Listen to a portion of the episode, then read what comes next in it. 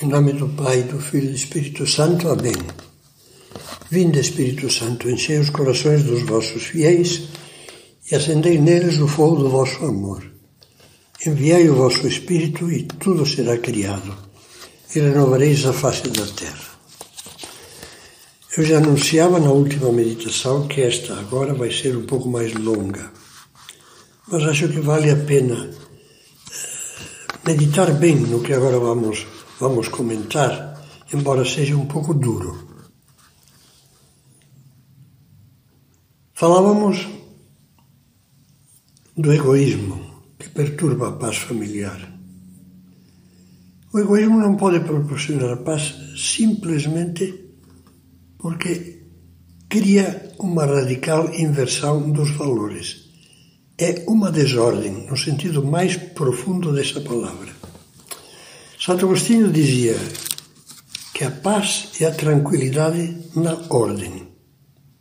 E a paz, de fato, vem da harmonia, da ordem equilibrada e certa, quer no interior do ser humano, que não está dividido com lutas íntimas contraditórias, quer nas suas relações com Deus e com o próximo. A paz vem da ordem dos valores, dos amores, dos deveres, da ordem entre o que é apenas um meio e o que é um fim. O fim está acima dos meios, entre o que tem valor absoluto e o que tem um valor relativo, entre o que é eterno e o que é efêmero. Pois bem, a verdadeira ordem humana postula três coisas. Preste atenção, por favor. Primeira, colocar o amor acima do prazer. Segunda, colocar o dever moral acima do gosto pessoal. Terceira, colocar Deus e as necessidades do próximo acima dos interesses mesquinhos do eu. A sociedade utilitarista e hedonista, no entanto, preconiza o contrário vai apregoando que se deve colocar o prazer acima do amor, o gosto acima do dever moral e o eu acima de Deus e dos outros. Nesse quadro de valores invertidos, a paz da alma, que precisa do ar saudável da ordem para subsistir, não acha como respirar e se extingue. São muito ilustrativas as biografias de grandes desfrutadores Gente famosa na tela dos cinemas e das televisões e nos cadernos especiais dos jornais e revistas, que após terem feito a experiência de seis, sete ou mais casamentos todos esfrangalhados, acabam procurando em vão nas drogas ou no álcool a paz que destruíram com o seu egoísmo. Em face dessa civilização do interesse e da fruição, é natural que São João Paulo II tenha levantado a voz como um brado de alerta e de esperança em defesa da civilização do amor. O diagnóstico que ele faz na sua carta às famílias é de uma lucidez transparente. Vale a pena comprar e ler essa carta. Diz assim: o utilitarismo é uma civilização da produção e do desfrutamento. Uma civilização das coisas e não das pessoas. Uma civilização em que as pessoas se usam como se usam as coisas.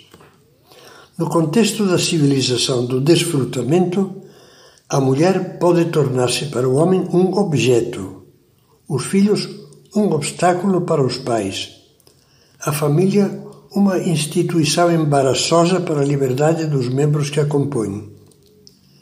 Na base do utilitarismo ético está, como se sabe, a procura desenfreada do máximo de felicidade, mas de uma felicidade utilitarista, vista apenas como prazer, como imediata satisfação e vantagem exclusiva do próprio indivíduo, fora das exigências objetivas do verdadeiro bem ou mesmo contra elas. Até aqui é São João Paulo II. Na sua segunda visita ao Brasil, o mesmo Papa teve no dia 17 de outubro de 1991 um encontro com leigos católicos na cidade de Campo Grande, no Mato Grosso do Sul. Falou-lhes da família, entre outras coisas, lhes dizia: Não percais nunca a consciência de que do fortalecimento e da santidade da família depende a inteira saúde do corpo social pois a família, por desígnio de Deus, é e será sempre a célula primeira e vital da sociedade.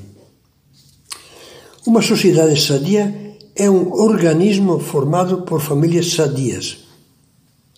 A paz e o bem do mundo, em grande parte, são o reflexo da paz e do bem das famílias. E o contrário também é verdade. Muitas famílias sem paz dão como resultado um mundo inquieto, desconjuntado e agressivo, um mundo sem paz.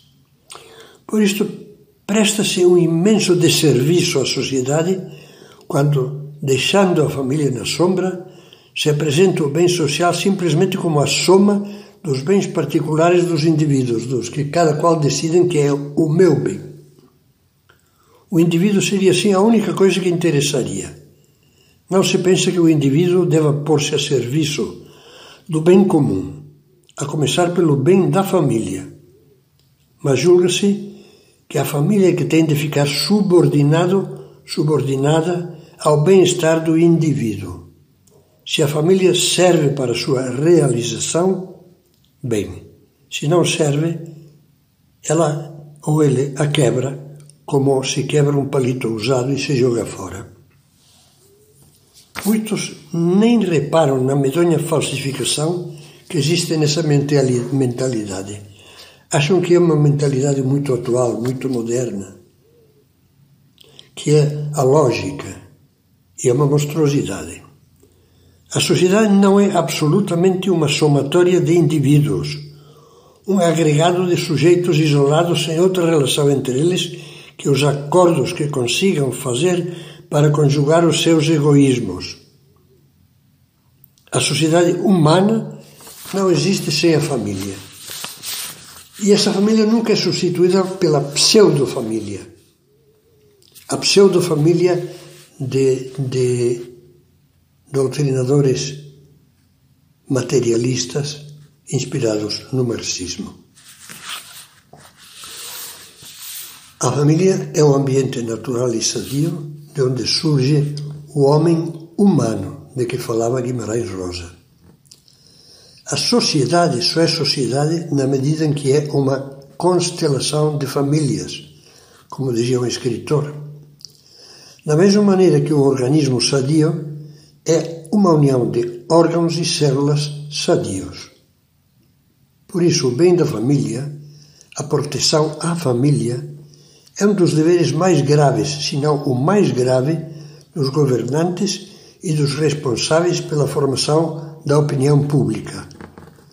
Todos os atentados ideológicos ou práticos contra a família e contra os valores familiares são uma traição à dignidade da pessoa humana e um crime contra a sociedade. Ninguém ignora que essa traição está sendo praticada uma insistência febril e agressiva, mediante uma orquestração sistemática dos meios de comunicação social, a família é bombardeada, ridicularizada, cafonizada, se é que existe esta palavra, vista ironicamente como uma espécie em extinção, como uma instituição obsoleta, inimiga das liberdades individuais, do progresso, da mentalidade moderna, da necessidade de libertação dos tabus. Basta lembrar a maior parte das telenovelas, folhear jornais de grande circulação e revistas de todo tipo para achar diariamente a apologia do sexo livre hedonista, homossexual ou heterossexual praticado por adultos, por adolescentes e por crianças convenientemente educadas pelos programas oficiais. Apologia da aventura descomprometida, da separação por motivos fúteis, da deslealdade justificada pelo simples prazer, do aborto e de tantos outros dinamitadores do bem da família. E os poderes públicos, e os legisladores. Uns silenciam, outros vão na onda daquilo que os meios de comunicação, manipulando falsamente os dados, apresentam como opinião da maioria e procuram vantagens eleitorais. E pouco a pouco vão se abrindo fendas profundíssimas, vão se acobertando aberrações protegidas por poderes públicos. Vão se escancarando legalmente portas para sistema de vida, sistemas de vida, demolidores da família.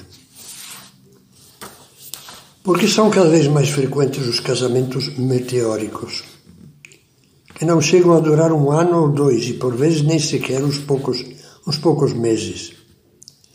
É pura e simplesmente porque o egoísmo utilitarista predominante arrebentou as cordas boas do coração de jovens e menos jovens, jovens, deixando só as cordas mais desafinadas, aquelas que, vibradas pelo orgulho e pelo comodismo, tocam a música monótona que cantarola direito, direito, eu tenho direito, tenho o direito de ser feliz, tenho o direito de que as coisas sejam, sejam a meu gosto, tenho o direito de não sofrer, de não ter que aguentar.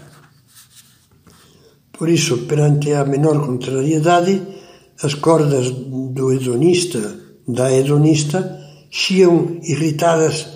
Ela perturba-me, não me faz feliz. Ele não quer que eu faça as coisas do meu jeito, pisa na minha independência.